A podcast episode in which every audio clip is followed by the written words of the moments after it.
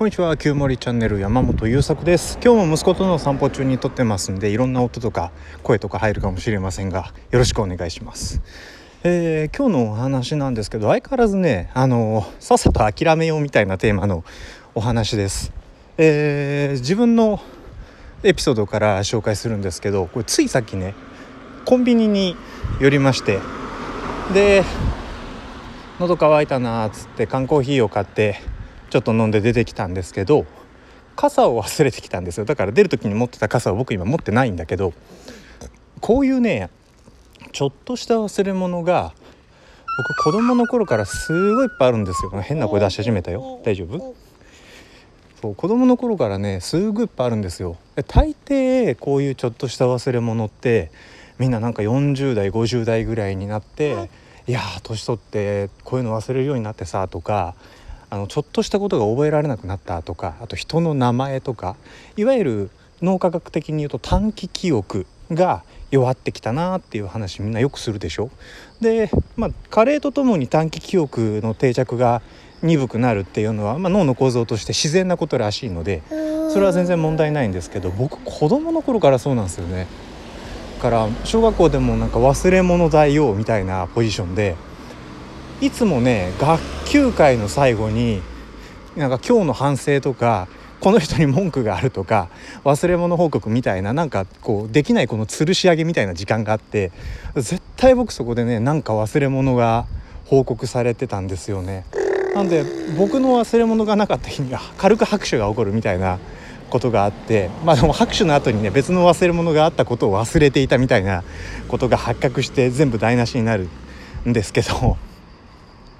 あでねあの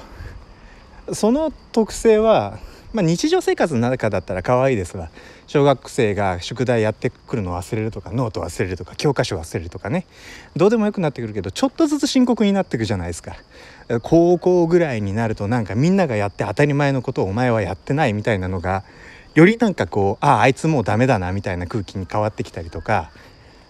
それで僕はま専門学校を卒業して大学に行ってないんだけど社会に出ると結構それで仕事が遅れるとかで普通に怒られるみたいなことあるでしょ？その仕事の段取りが狂うとか、えー、それで周りの人に迷惑かけるとかあるわけよ。で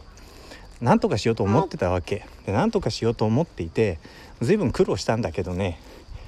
えー、諦めました。あのね無理なんだなってことをを決めたしなんか僕今30半ばなんですけどこのちょっとしたことを忘れない工夫と努力を一生懸命やってるうちにもうちょっとしたことを忘れてもいい年になっちゃうぞって思ったら どうでもいいやって思って。えー、なのでね僕は忘れる人生だでまああの節約家の奥さんには本当に申し訳ないんだけど僕は傘をなくす人だしあ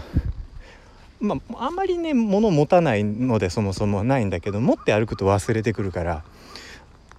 まあ、そういう人生なんだと思うことにしたんですもういろんなことを忘れてくると。でそれでいい？それで例えばこう傘を手に入れるために他の人たちよりもお金がかかる人生である。ってもうそれしょうがないよね。その1本今4500円ぐらいかなコンビニで買ったりすると。で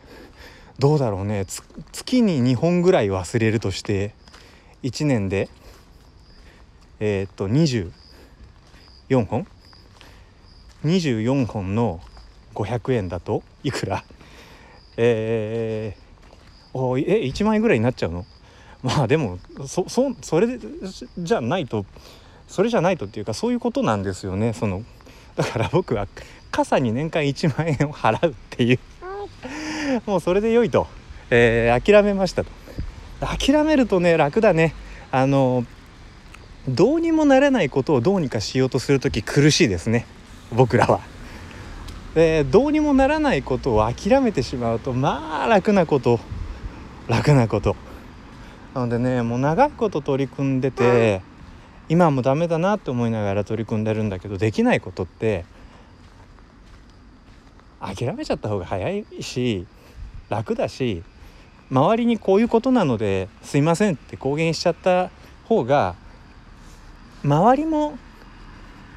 なんだろうフォローに回れるので大変におすすめです。まあ